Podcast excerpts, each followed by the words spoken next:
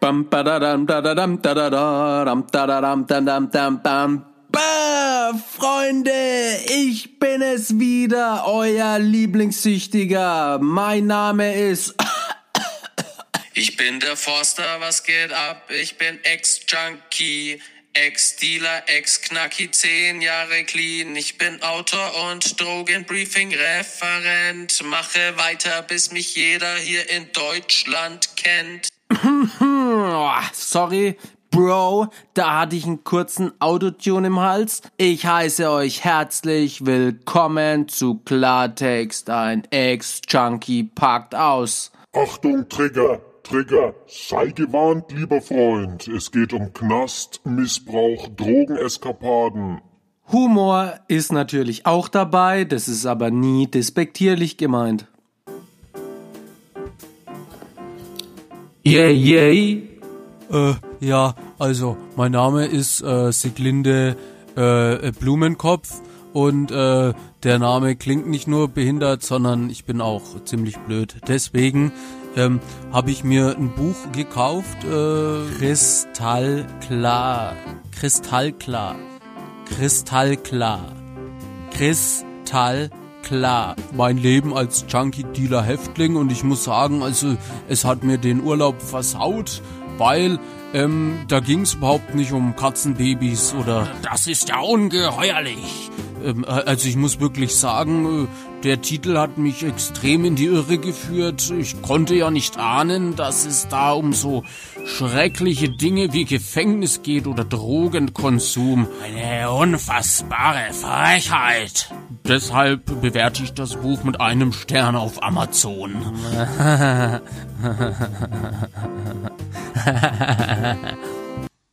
Was für ein geistiger Dünnschiss. Ich find's ja gut, dass jeder so seine Meinung hat und äh, nee, Freunde, mich kotzt es einfach an, dass jeder Mensch ins Internet reinhacken kann, was er will. Aber so ist es. Deshalb hier bitte nochmal die ausführliche Warnung. Achtung, Achtung. Ich erzähle nichts über lustige Katzenbaby-Videos. Ich erzähle euch nicht über äh, auftauende Scheiße einfach. Freunde, hier geht's um Klartext, um harte Fakten, um Real Talk. Ich erzähle euch, wie das Leben als Junkie, Dealer, Häftling, Alkoholiker, Obdachloser, Penner von mir einfach ausgesehen hat. Ja, natürlich darf eine kleine Prise Humor äh, nicht fehlen. Für wen das nichts ist, bitte was anderes anhören. Thema der heutigen Folge Rückfall Schrägstrich Notaufnahme. Und dann lag ich da in der Notaufnahme, konnte mich nicht mehr bewegen, mein Bauch hat geschmerzt wie Sau und ich habe nur im Augenwinkel noch gesehen, wie meine Frau heulend zusammengesackt ist. Und ich habe mir geschworen, so etwas passiert mir nie wieder.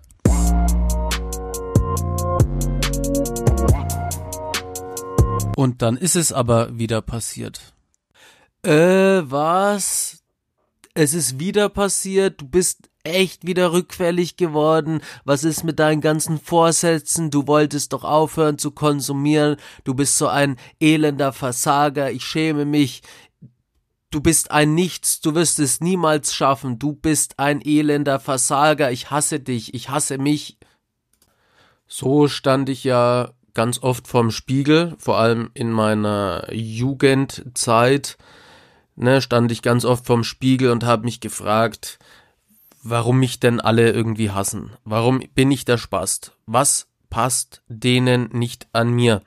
Und dann habe ich heraus, dann habe ich versucht herauszufinden, was denen an mir nicht passt. Hab so Sachen aufgezählt, äh, Nase hässlich, zu klein, zu dünn, zu ängstlich, kleiner Pimmel, schmächtig. Und dann habe ich so eine Liste gemacht und irgendwann war die Liste voll, weil einfach alles scheiße ist. Und ich weiß, dass es da draußen ganz viele von euch gibt, die ähnliches machen, vor allem dann, wenn ein Rückfall passiert. man hatte doch so gute Vorsätze, jetzt hat's aber wieder nicht funktioniert. Und dann versucht man das Ganze zu verheimlichen, weil natürlich Scham mit dabei ist. Man schämt sich einfach, dass man es wieder nicht gepackt hat. Und viele denken dann, jetzt ist eh schon egal, jetzt baller ich mich richtig weg. Und genau das ist eben falsch. Das Ding ist, wenn wir süchtigen Menschen einfach aufhören könnten zu konsumieren, dann wären wir ja überhaupt nicht süchtig. Das, wenn ihr das begriffen habt, dann seid ihr schon mal ganz weit. Ja, weil wenn wir einfach aufhören könnten, dann wären wir ja nicht süchtig, dann hätten wir ja gar kein Problem. Wichtig ist immer zu verstehen, dass es passieren kann, dass es jederzeit passieren kann. Also ein Rückfall kann jederzeit passieren. Die Frage ist dann immer, wie gehe ich jetzt mit dem Rückfall um? Denke ich mir, äh, jetzt ist eh schon alles egal, ich bin Versager, mach mich selber wieder nieder, oder ich nehme den Rückfall her, analysiere den und mache es dann besser. Also ich lerne aus dem Rückfall, aus der Situation, weil es gibt ja auch zwei verschiedene Arten von Rückfällen. Es gibt den einen, wo man einfach so blöd jetzt einfach mal reinrennt. Man ist auf dem Weg zum Fitnessstudio und dann trifft man irgendwie einen Kumpel, der sitzt am Kiosk und äh, ne, alte Gefühle kommen hoch.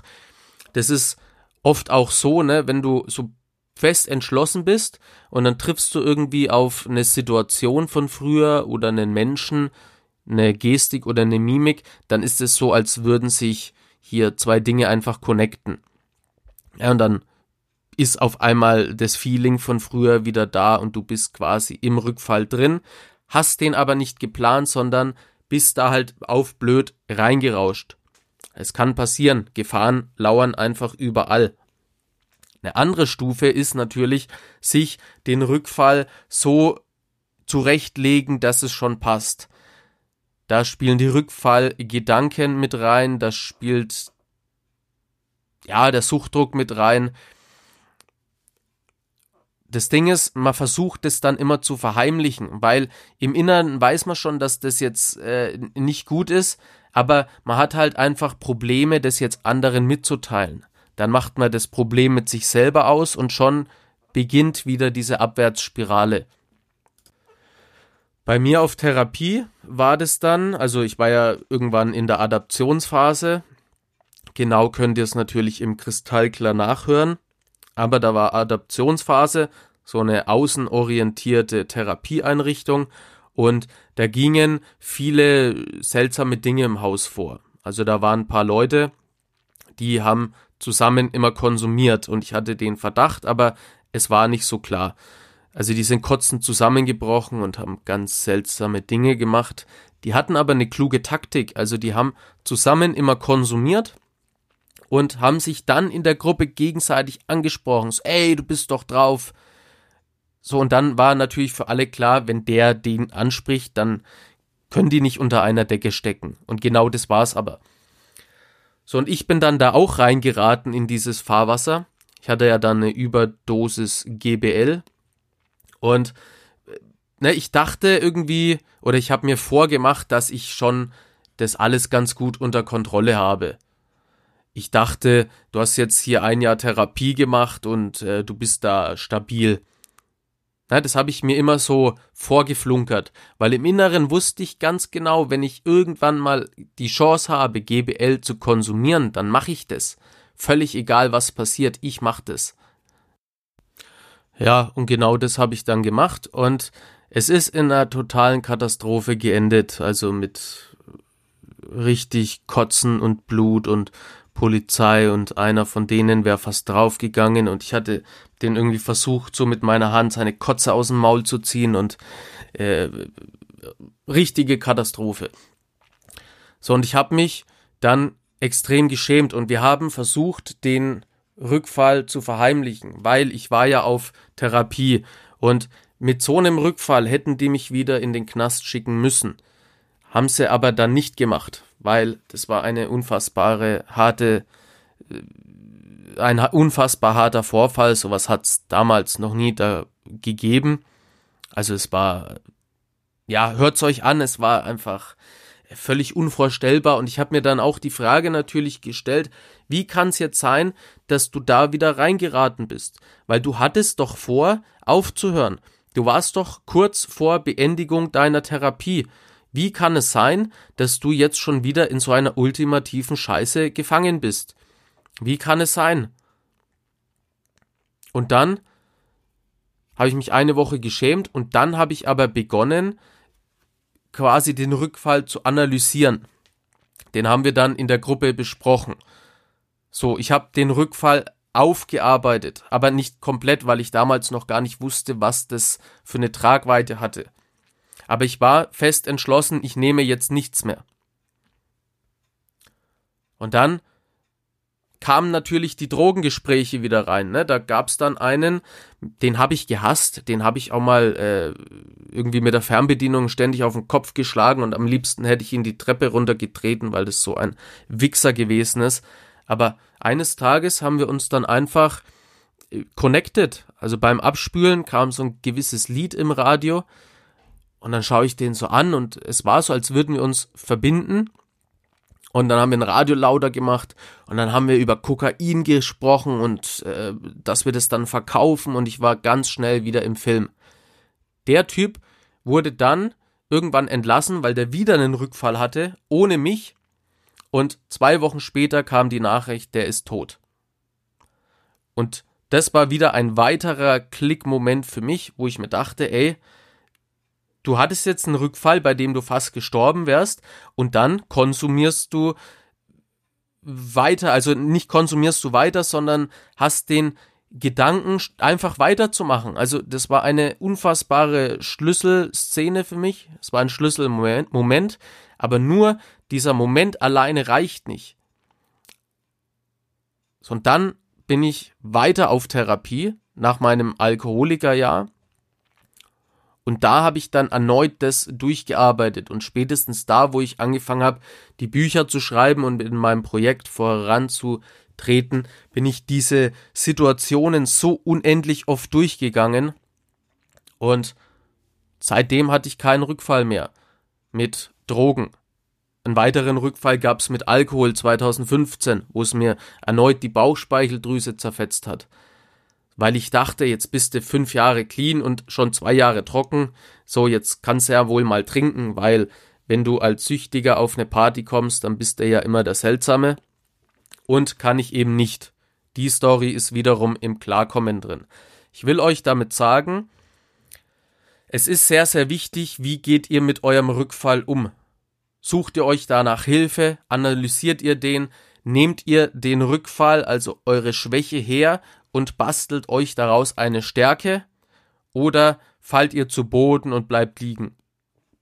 Hilfe findet ihr unter anderem bei mir. Also wenn ihr nicht weiter wisst, könnt ihr mir schreiben. Natürlich müsst ihr vorher meine Seiten liken, sonst antworte ich nicht. Kleiner Spaß. Natürlich könnt ihr mir schreiben und das machen wahrscheinlich auch die meisten, weil mein ganzes Postfach ist voller Nachrichten, aber meine Abos sind relativ gering.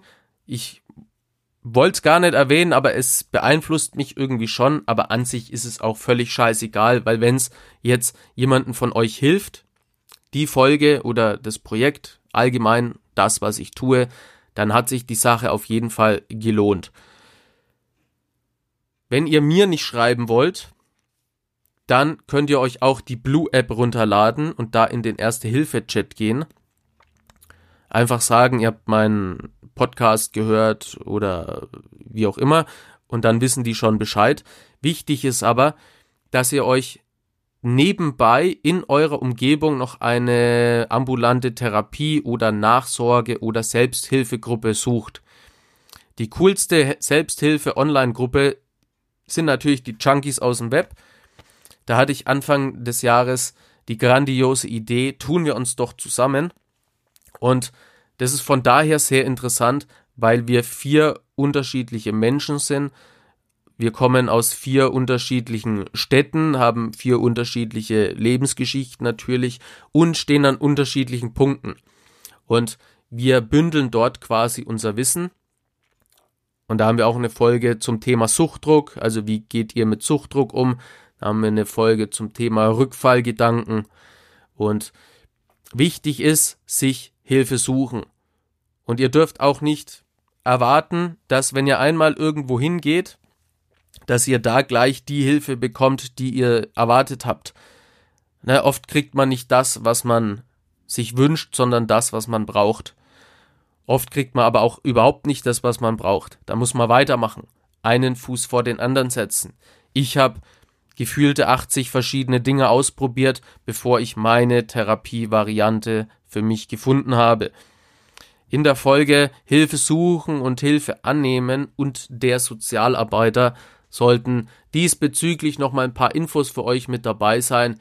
Ich bedanke mich fürs Zuhören, denn das war's auch schon wieder mit der Folge von mir. Wenn du mehr wissen willst, ja, dann musst du abonnieren. Check den Foster Style aus und sei gut drauf. Nächste Woche geht es wieder hoch hinaus. Yeah. Aber zieh dir bitte unbedingt kristallklar und klarkommen als Hörbuch rein, überall zum Streamen verfügbar. Bookbeat, Spotify, Deezer, Audible, Get a Kick. Oh, das klingt so toll, aber gibt es auch das normale Buch zum Kaufen? Hä, was? Ja, ja, natürlich gibt's es auch als Buch.